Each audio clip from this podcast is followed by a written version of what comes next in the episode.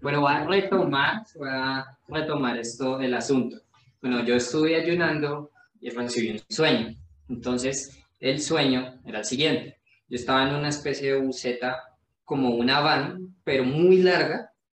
Eh, entonces, no sé, parecía medio una limusina, bus, algo así, porque era un poco elegante.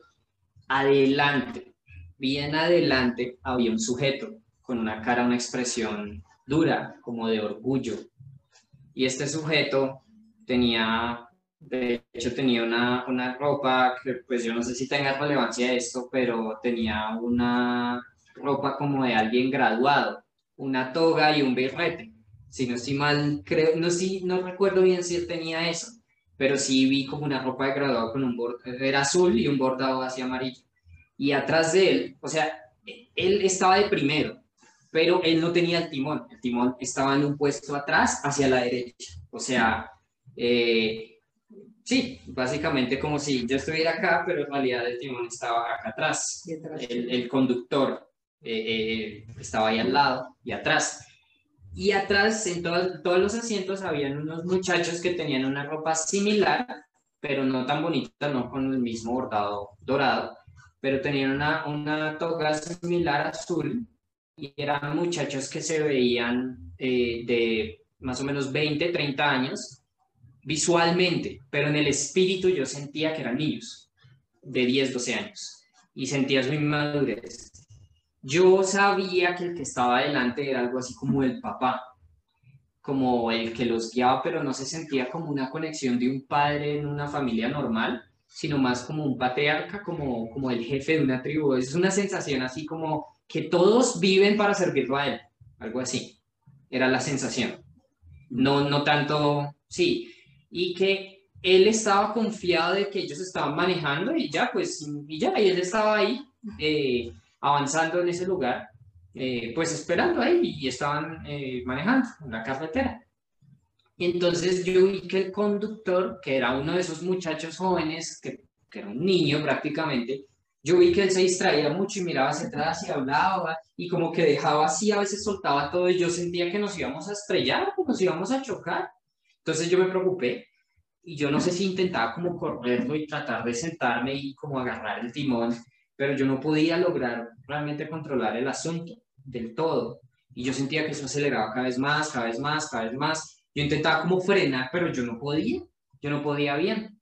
Entonces yo vi a alguien conocido eh, que intentaba como ayudarme, y, y, pero nadie más intentaba ayudar, pero no, y en un momento yo dije, esto no, ya nos vamos a chocar, y yo, yo vi una camioneta enfrente, y esa camioneta enfrente yo sentía que ya nos íbamos a chocar, y ya me estaba preparando para el choque, pero pasamos como derecho, como si fuera un fantasma, eh, y no pasó nada, pero igual yo decía, esto nos vamos a chocar, nos vamos a chocar tarde o temprano, o sea, esto no tiene, ya, esto se va a chocar. Y me levanté, ese fue el sueño. Y levanté, yo no entendía, aunque fuera súper obvio, ya les explico el por qué. Ahorita los contextualizo. Era súper obvio, pero no entendía bien por lo que expliqué ahorita. Porque yo ya tenía unos planes y unas cosas predeterminadas en mi cabeza, en mi corazón. Entonces, cualquier cosa que fuera contraria a esos planes, las, como que las tapaba, me hacía los oídos sordos. Lo que advirtió Jesús, el que, el que esté dispuesto a hacer la voluntad de mi Padre, reconocerá si mi enseñanza es de Dios o es de mi propia cuenta. Entonces, el requisito para escuchar bien la voz de Dios es estar dispuesto a hacer la voluntad del Padre, si no uno se ensordece. Entonces, yo ignoré el sueño, así increíblemente, a pesar de que, porque fue como muy rápido, muy, yo lo ignoré. Y yo dije, mm", a pesar de que fuera claro. Pero sucede que al día siguiente recibí la interpretación del sueño. Entonces, acá sí tengo que contextualizar. Lo que sucede es que esto con Dragos, que es la persona que les he comentado que he estado trabajando, este señor, pues esto quiere, hacer unos documentales eh, acerca de eh, mostrar a Jesús como el sanador, mostrar a Jesús como el, el que libera. Eh, y, y, él hizo una lista grande de personas que le gustaría entrevistar y que pues en su mayoría me parecían bien, que en cada campo y yo le, también le sugería personas. Eh, y una de las personas que puso en la lista es una persona que yo no conozco bien, es una señora joven, pero que yo nomás al ver el nombre y lo que él me había comentado, él alguna vez me envió un pequeño video, vi unos segundos y no sé, sentí algo incómodo en mi espíritu, como con esa mujer. Y yo tenía esa incógnita de esa mujer. Y yo le preguntaba a Dios, Señor, ¿qué opinas de esta mujer? Pero siento que algo no está bien, siento que algo no está bien. Y solo oraba en ese sentido. Pero yo no quiero ver videos, no quiero meterme en ese debate, pero siento que algo no está bien, Señor, muéstralo porque yo no quiero que Dragos hable con esa mujer no me, no me da paz, algo no me gusta, aunque no conozco nada de su enseñanza, nada. Entonces, lo que sucedió fue que eh, al día siguiente, pues, del sueño, yo vi que Torben publicó un podcast y nombró directamente a esa mujer que, que era la inquietud que yo tenía. Y yo dije, Ok, pero yo no quería porque es que todos los videos los pone todos en mayúscula, entonces que uno se imagina pues que va a atacar fuertemente. Entonces yo dije, yo no quiero ese tipo de videos. ¡ah! Pero yo dije, pero esa señora me generó una inquietud negativa, aunque yo no la conozco. Y yo dije, veamos a ver qué. Entonces, veamos.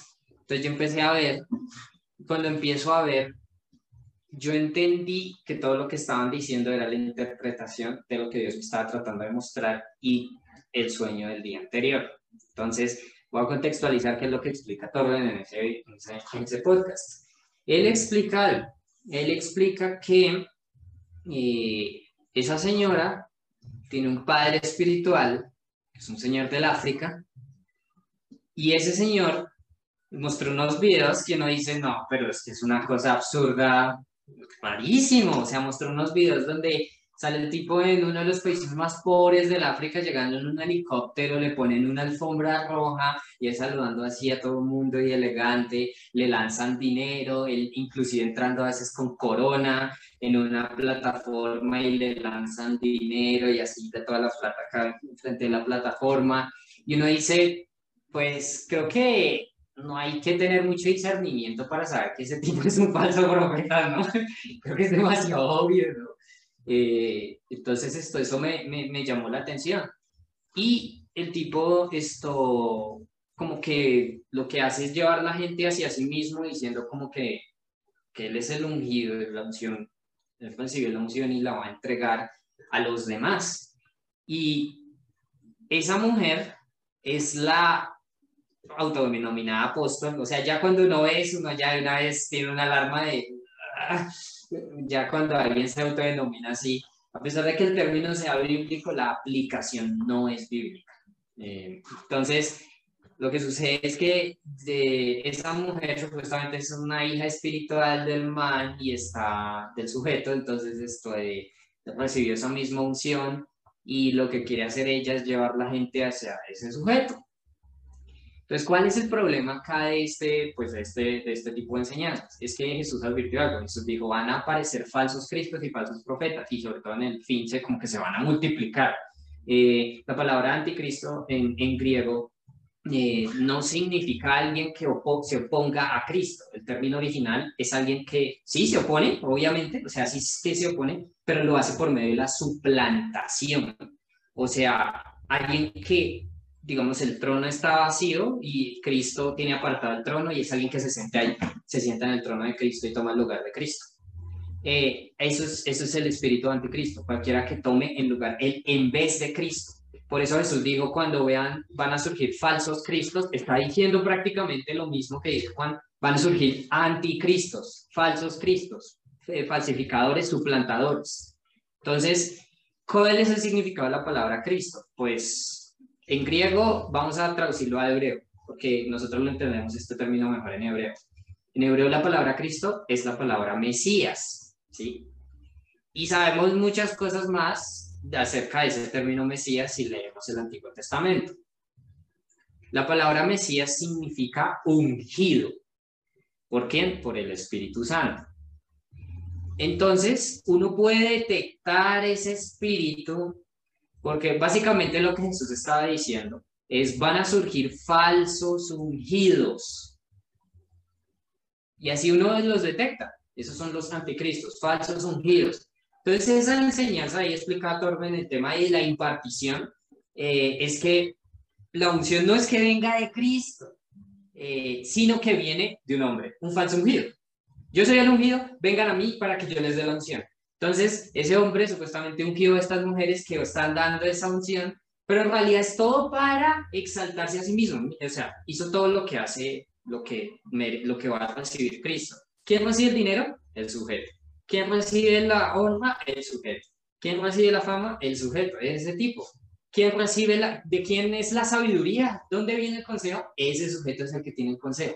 Es un intermediario entre Dios y los hombres que no es Cristo es un anticristo. Entonces, curiosamente, todas esas personas siempre se autodenominan los profetas o apóstoles. Es rarísimo. Y ya uno cuando ve eso, ya uno se da cuenta, ok, están tratando de tomar el lugar de Jesús. Yo soy el iluminado. Y pues ahí me mostró, uy, un video súper loco sobre esta mujer que está cogiendo bastante fama no necesariamente porque las liberaciones sean falsas, eso sí lo dejo como abierto. Yo también creo que puede ser real, o sea, no, ahí sí no, no tenemos ni idea. Eh, pero la mujer lo que está haciendo es esto, eh, llevar la gente a ese hombre porque ella enseña que ella recibió la opción de él. Entonces, hay un video de esa mujer diciendo con otras mujeres al lado pues, unas cosas locas, diciendo al, al sujeto, al tipo, eh, tú, a ti se, te han encargado las llaves del reino de los cielos y solo por medio tuyo la gente conocerá al verdadero Cristo y vamos a dedicar nuestras vidas para llevar a la gente a ti. Y uno es como, qué, qué locura, ¿qué le pasa a la gente? Y es obvio que, de hecho, después se agachan y le dan unas flores hermanas, tipo, oh, aleluya, gracias, en vez de decir, ¿qué están haciendo? Es súper loco. Entonces, esa enseñanza de que tenemos una cobertura y que toca ponerse bajo una cobertura de un hombre para recibir la unción de ese hombre, falsos mesías, falsos ungidos. La unción viene de Cristo a través del Espíritu Santo. Entonces, ¿qué es lo que pasa? Dios me mostró algo a través de esto. No es que yo no quiero como, ay, sí, voy a, voy a aplicar la enseñanza de Torben ahorita. No, ese no es el punto. Este es el, esto, eh, quiero explicar un, par de cosas aquí. El punto es, es lo siguiente. Les voy a explicar la interpretación que tuvo el sueño. Yo iba a hacer unos documentales con un sujeto. Eh, este sujeto eh, es igual, me di cuenta cuando abrí el Instagram, después de ver la enseñanza de todo. Cuando abrí el, abrí el Instagram, miré las cosas y todo. Yo ya tenía alarmas desde antes. Este sujeto cumple las características exactas de lo que de lo que se estaba hablando y Dios me estaba diciendo, no trabajes con ese sujeto, no trabajes con él. Y yo no conocía bien el ministerio de hermano. Y cuando vi, autodenominado apóstol, eh, todo fluye a través de él. Cobra un montón de plata por sus cursos de liberación, de sanidad, bueno, sobre todo de sanidad. Eh, yo hablé con él inclusive personalmente. Ese sujeto ha ido a muchas naciones y todo, y empecé a entender algo. No es que esas personas se hayan, hayan iniciado mal necesariamente, ¿no? Varios iniciaron bien, pero tuvieron un problema en el camino. ¿Y cuál fue el problema? Llegaron al desierto, Satanás los tentó y les dijo, te voy a dar todo esto, todo este poder, todas las cosas del mundo, si me adoras. Y ellos accedieron, lo hicieron. Y por eso es que toman el lugar de Cristo y se vuelven perversos y todo. Ah, y por cierto, eh, esta mujer era curioso que llamaba este sujeto papá. Entonces, esa enseñanza pervertida en lo que es verdaderamente el concepto de un padre espiritual. Todo es el papá, el papá. Bueno, en el caso del sujeto que yo estaba iba a trabajar, lo mismo, todos lo llaman papá, literalmente le dicen dad. Eh, rarísimo, ¿sí? Y uno dice, uy, no puede ser, Dios me estaba advirtiendo, como no trabajes ahí, sal corriendo. Y entendía lo siguiente, como, porque es que yo, le, yo hice una oración, yo dije, bueno, Señor, ¿qué es lo que impide que uno camine con tu espíritu? Pues, eh, pues yo he visto que según el, según el Antiguo Testamento, si hay maldición en el campamento, como, como el relato que Josué estaba conquistando, empezó a conquistar la tierra. Y Dios les dijo, no tomen botín de Jericó. Y yo soy de Jericó. Y después Josué confiadísimo. Algo Dios ya está con nosotros. Siguiente ciudad. Ah, estás fácil de conquistar. Llegaron y ¡pum! los derrotaron de una y Josué se asustó porque era un sujeto temeroso. Es claro, se ve muy claramente en todo el libro. Él se asustó y dijo, nos van a matar ya. Dios nos mandó a que nos maten. No hay nada que hacer, estamos sin esperanza. Sí, y se postró delante de Dios. De por qué nos trajiste acá a morir, mejor ni hubiéramos pasado el Jordán.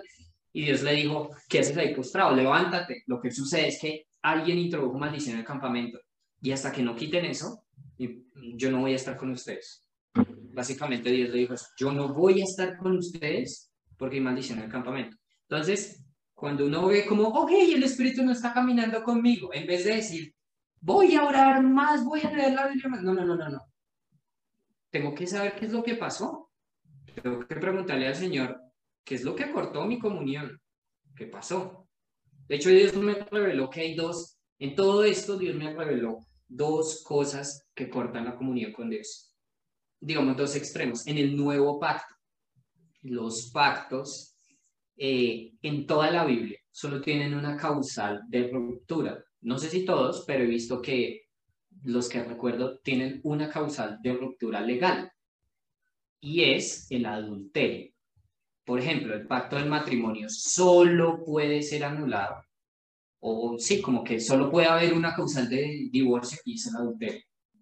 No hay más. Si yo me quiero salir de un matrimonio, solo puedo hacer eso, pero eso es terrible. Obviamente estoy violando el pacto. Estoy violando. Es algo terrible. Pero el nuevo pacto con Cristo es igual. Si yo cometo adulterio, yo quedo afuera del pacto. Hay dos formas de adulterio en el nuevo pacto. Afortunadamente, Cristo es muy bondadoso y Él permite que uno vuelva o sea, no es que ya, Jesús dice, ya fuera, no vuelvas nunca más. No, Él siempre está esperando que uno vuelva. Pero yo me puedo salir de ese pacto. Puedo resumir que hay dos extremos que hacen que uno se pueda salir del nuevo pacto. Primer extremo es eh, el mundo. Si yo tengo una relación, pensémoslo como un matrimonio. Yo estoy casado con Cristo. Ese es el pacto. Si yo tengo una relación con el mundo, salgo del nuevo pacto. Y Santiago lo dice. Santiago lo dice en, perdón, es enemistad con Dios. Si alguien quiere ser amigo del mundo, se vuelve enemigo de Dios. ¿O creen que la escritura dice en vano que Dios ama celosamente al Espíritu que hizo morar en nosotros? ¿Ok? Si se dan cuenta, gente adúltera. ¿Por qué? Porque tienen amistad con el mundo. Eso es adulterio ante, en el nuevo pacto. Entonces, Juan define qué es lo que hay en el mundo. En primera de Juan, primera de Juan 2. Primera de Juan 2.15 dice, no amen a este mundo ni las cosas que les ofrece, porque cuando aman al mundo no tienen el amor del Padre en ustedes, pues el mundo solo ofrece un intenso deseo por el placer físico, eso es una cosa, un deseo insaciable por todo lo que vemos, la codicia con los ojos, y el orgullo de nuestros logros y posesiones. Nada de esto proviene del Padre, sino viene del mundo. Y este mundo se acaba junto con toda la gente que todo lo que la gente tanto desea, pero que hace la voluntad de Dios, eh, permanece para siempre. Lo leí en una traducción viviente eh, para entender, pero uno puede ver placeres físicos. Si yo vivo por el placer físico, estoy en adulterio en el nuevo pacto. No puedo andar con Cristo. Si yo vivo para, para el orgullo mío, la vanidad de las cosas de esta vida, la codicia de obtener más cosas, o sea, las riquezas, lo tanto, lo tanto que Jesús habló de eso, Nadie puede servir a dos señores porque amar a uno es despreciar al otro, adulterio. Si yo tengo eso, no puedo estar en el nuevo pacto.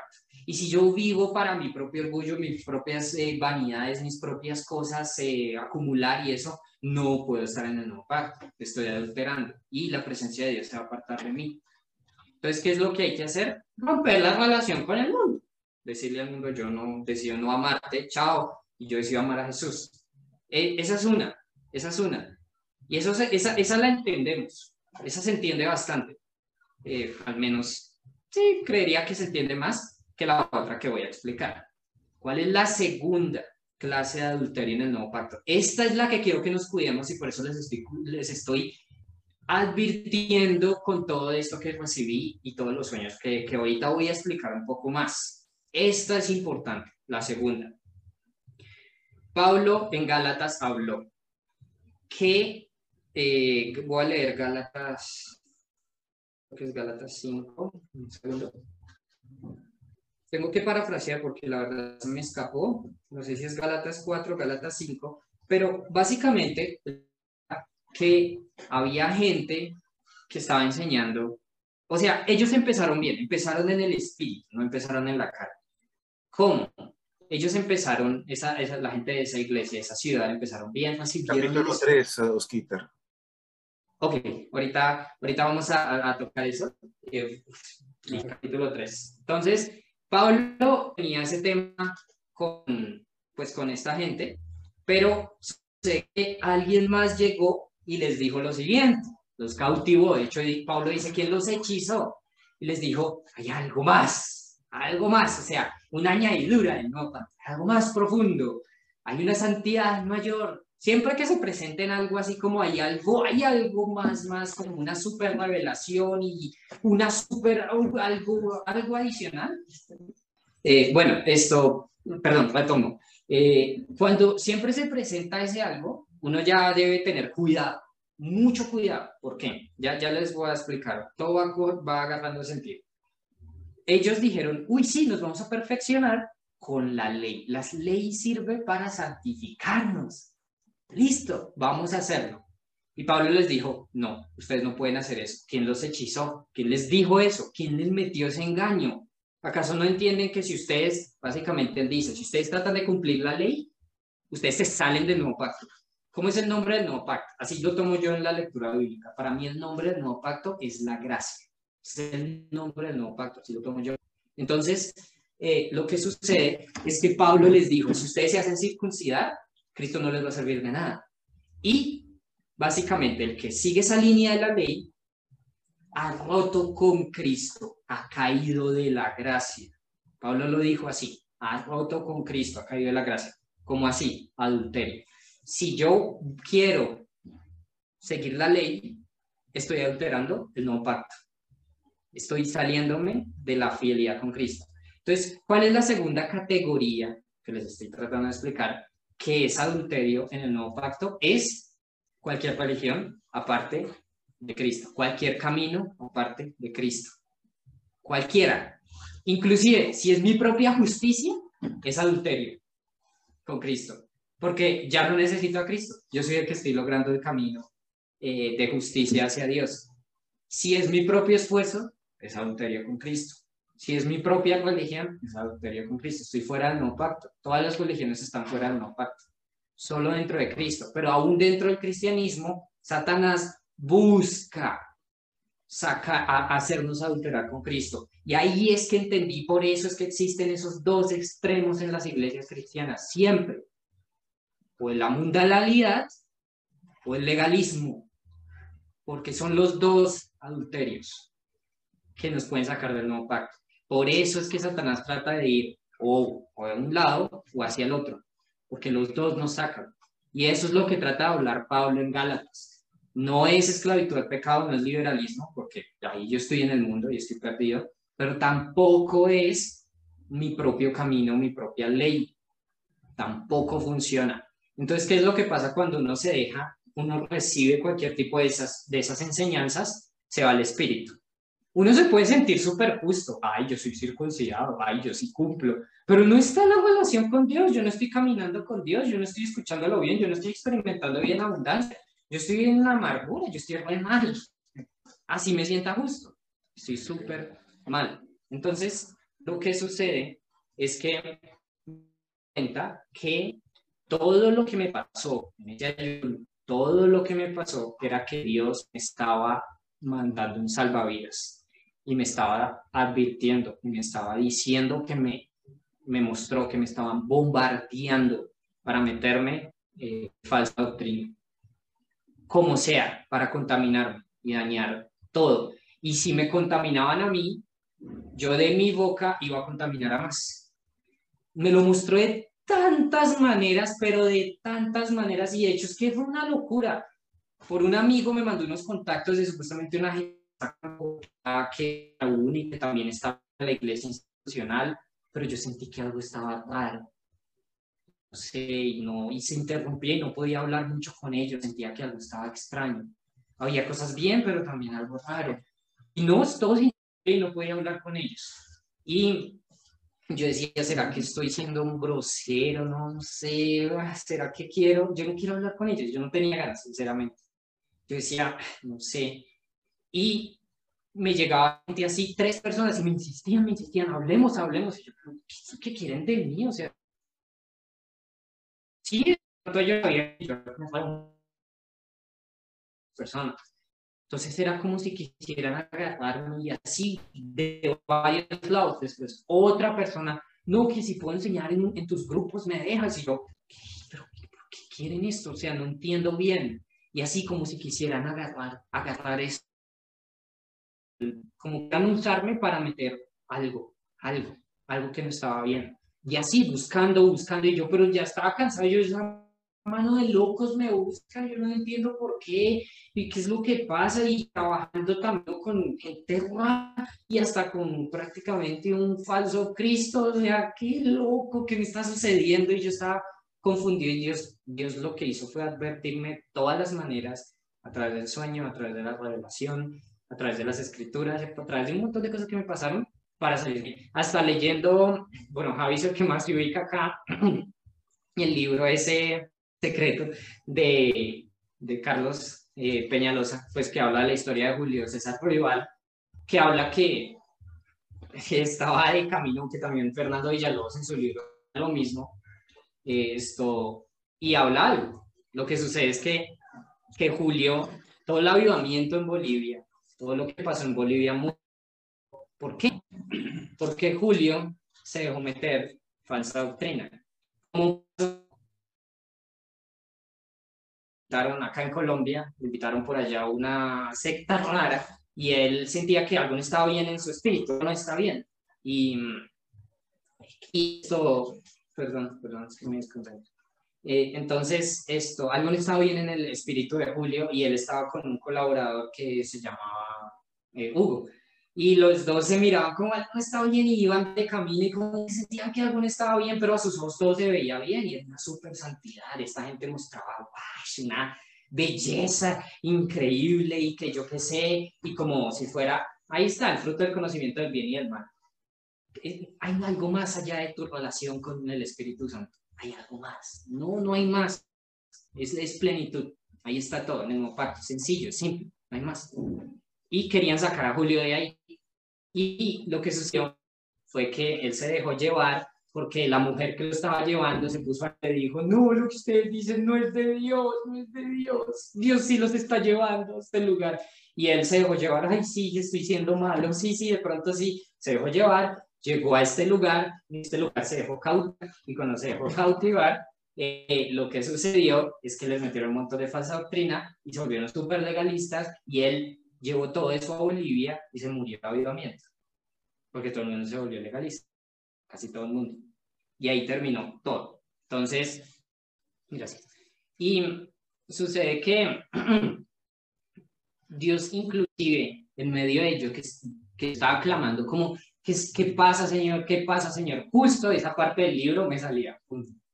Y así, Señor, ¿qué pasa? ¿Me puedes dar respuesta? Y ¡pum! Abro el libro de Fernando Villalobos. Ay, que ahora los, la gente cobra por las cosas que Jesús nos dio gratis como sanidades, profecía y hasta descuentos. Y yo, no lo mismo que hace la gente que trata de conectarse conmigo y que quería trabajar conmigo. Y así por todos lados. Y veía un video, por ejemplo, de un señor que se llama Robert Sliardon, que es el que escribió los libros, los libros de generales de Dios. Y él decía, los hombres de Dios, voy a explicar, porque algunos tienen éxito, algunos fracasaron por pasar más allá de la Biblia. Y veía al otro día como sacaban un video hablando de libros apócrifos. Decía, no puede ser, no puede ser por todos lados, me están tratando de contaminar. En el trabajo, la gente tratando de contactarme, a meterme con raras. Y yo sentí que ese ayuno, de alguna manera, Dios me puso eso en el corazón porque quería revelarme, detenerme y decirme, Oscar, cuidado, porque van a, están tratando de meter falsa doctrina y es gravísimo. Van a intentar contaminar y dañar todo. Yo me sacaron de acá, lo puedo ver, ya se me cayeron las escamas. Exacto, sí fue como, tengo que estoy corriendo. Y me dije, no, yo ya no voy en esto, chao, chao, ya no trabajo aquí. Y, y no, todo bien, digamos, todo bien, todavía tengo que terminar otras cositas, tengo que cerrar otros eh, procesos y demás.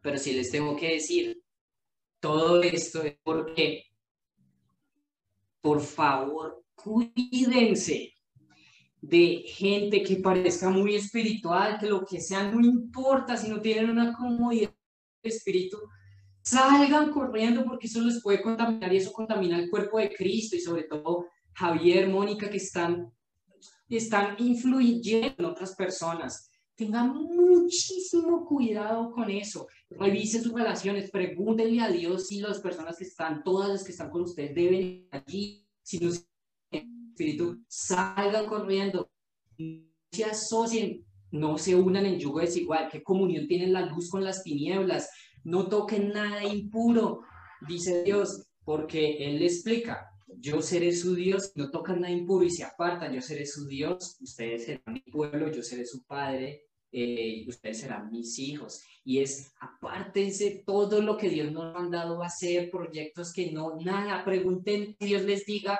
así ustedes tengan todo en su corazón, lo queremos, y Dios dice, no, pongan reversa porque mucho de eso pueden ser trampas del enemigo. Muchas de esas cosas pueden ser peligrosas, muchas pueden ser dañinas. Y uno, ¿cómo se da cuenta? ¿Cómo está mi relación con el Espíritu Santo? ¿Tengo comunión con Él?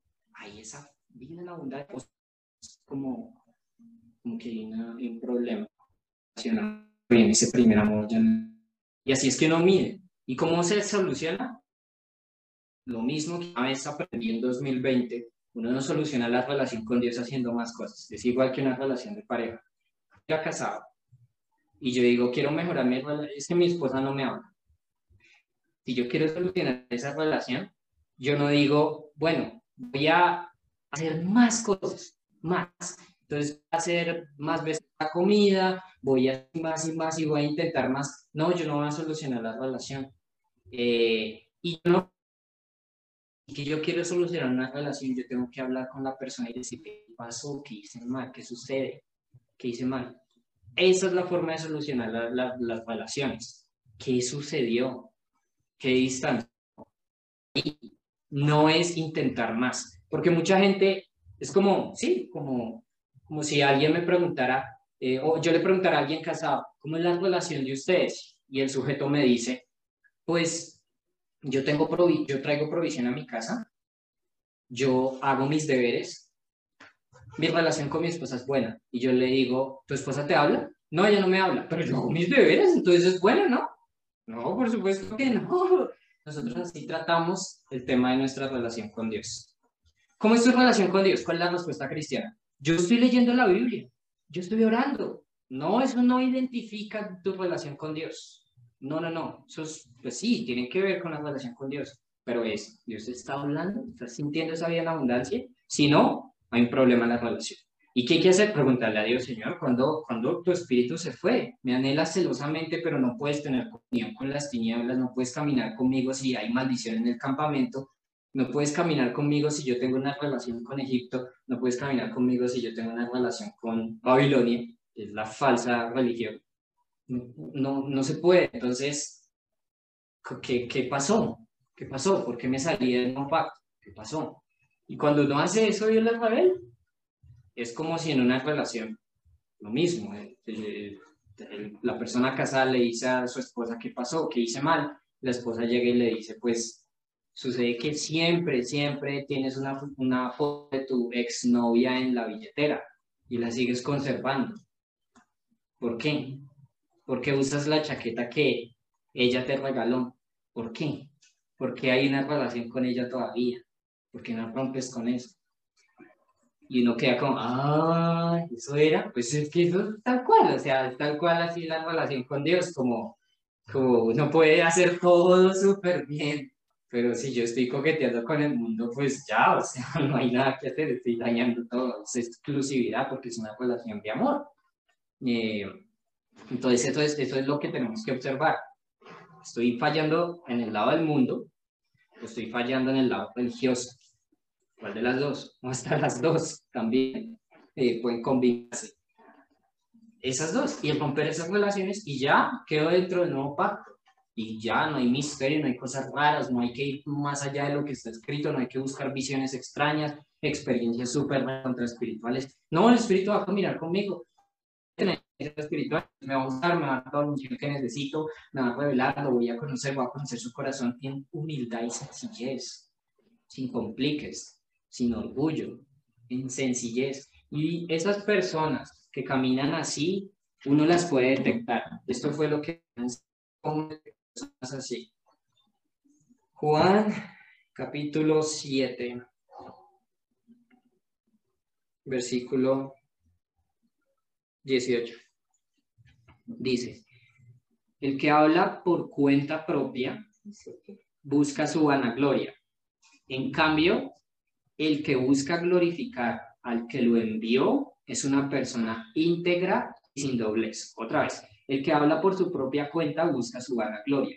En cambio, el que busca glorificar al que lo envió es una persona íntegra y sin doblez. En otras versiones dice, es una persona eh, un segundo, es una persona sin, es, una, es alguien verdadero y en él no hay injusticia, dice Reina Valera. Es una persona verdadera y en él no hay injusticia. ¿Cómo así? Las personas que realmente el Señor está enviando, uno las puede detectar porque no hablan ni se autopromocionan a sí mismos, ni su ministerio, ni su proyecto, no, buscan glorificar a quien los envió. ¿Sí? Entonces, cuando a una persona le importa predicar sobre el reino de los cielos y hablar del reino de los cielos y de Jesús, de Jesús, porque Jesús lo envió, y busca que Jesús sea conocido, no a sí mismo, esas personas son verdaderas, son, son rectas, son personas que no hay engaño en ellos, son personas bien en su corazón. Y así uno los puede detectar pero cuando promocionan lo suyo y demás, ya ahí puede haber engaño. Y eso se ve en todos lados, casi en todos lados, lastimosamente. O sea, es una excepción personas que buscan glorificar a quien los envió. Y esas personas que buscan glorificar a quien los envió, sea Jesús, esas personas sí se vuelven conocidas. Jesús le pasó eso. Él buscó glorificar al Padre. Pero el Padre dio testimonio de él y lo hizo conocido. ¿Por qué? El Padre dijo, escúchenlo a Él, escúchenlo a Él. El Padre dio testimonio de Jesús, dándole señales, milagros, prodigios, como diciendo, Él es mi Hijo, a Él escúchenlo.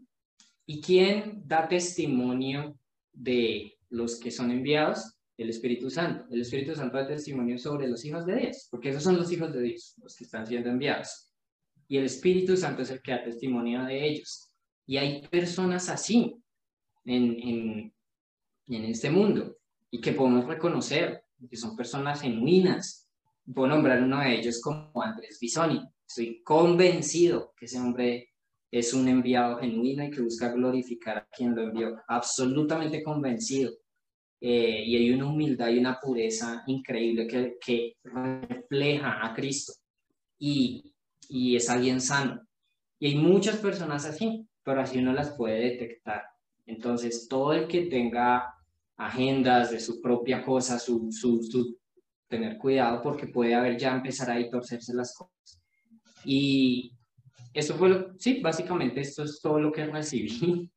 Eso fue lo que pasó y quiero que cada uno se ponga a prueba, ponga todas estas cosas de de Dios, le pregunten al Señor porque, porque sí sentí que, estaba, que, que me intentaron de verdad eh, atacar, que el enemigo tenía planes feos. Y, y bueno, gracias al Señor, pues no pasó a mayores, no fue grave, se está solucionando el asunto, hay que tomar decisiones, pero todo está bien. Pero entendí, salí de aquí con revelación, con advertencias, para que cada uno de ustedes se cuide también en lo que ven en YouTube, lo que ven en, en general. Cuídense de esas dos corrientes, cuídense de los falsos profetas, los falsos cristos, cuídense bastante de eso, tengan cuidado. Y, y solo hagan lo que el Espíritu Santo les está mandando, eh, no su propia agenda, busquen glorificar a quien los está enviando. Y solo avanzar cuando Él envía. Y todo estará bien y no, no habrá torceduras, no nos torceremos ni nada si mantenemos eso y eso es lo que pues les quería compartir hoy. Voy ahora. Señor, yo, yo te pido en este momento que saques a la luz todas las cosas que hayan podido contaminarnos y que hayan dañado o impedido esa plena comunión con tu Espíritu Santo. Te lo pido, Señor. Te pido que, que cortes eso, Señor. Que cortes esas cosas, Señor. Te pido que cortes toda comunión con el mundo, toda comunión con, con la falsa religión, con la propia justicia, con el propio camino. Perdona, Señor, y quita toda comunión con eso, Señor. Perdónanos si hemos asociado, así como Pablo advirtió, un poco de levadura fermenta toda la masa. Desháganse, aléjense de personas que siendo, si se llamen hermanos, sean idólatras, avaros, calumniadores, no coman ni siquiera con ellos. Señor, ya sabemos, Señor, que esto contamina, que estas cosas contaminan y queremos alejarnos de toda contaminación. Y si vamos al mundo, Señor, no es para tener comunión con el mundo, sino para salvar la gente del mundo, Señor. Sino para salvar las personas que están fuera del pacto, sino para rescatar. Pero te pedimos, Señor, que nos protejas de toda contaminación, de todo engaño, de toda venda, de todo peligro, Señor. Protégenos y líbranos del maligno, Señor. En el nombre de Jesús, purifícanos y haznos apártanos para ti, para tu obra, para tus propósitos, pero principalmente, Señor, para que caminemos con tu espíritu, para que caminemos con tu espíritu y busquemos la gloria de Jesús, no nuestra propia gloria.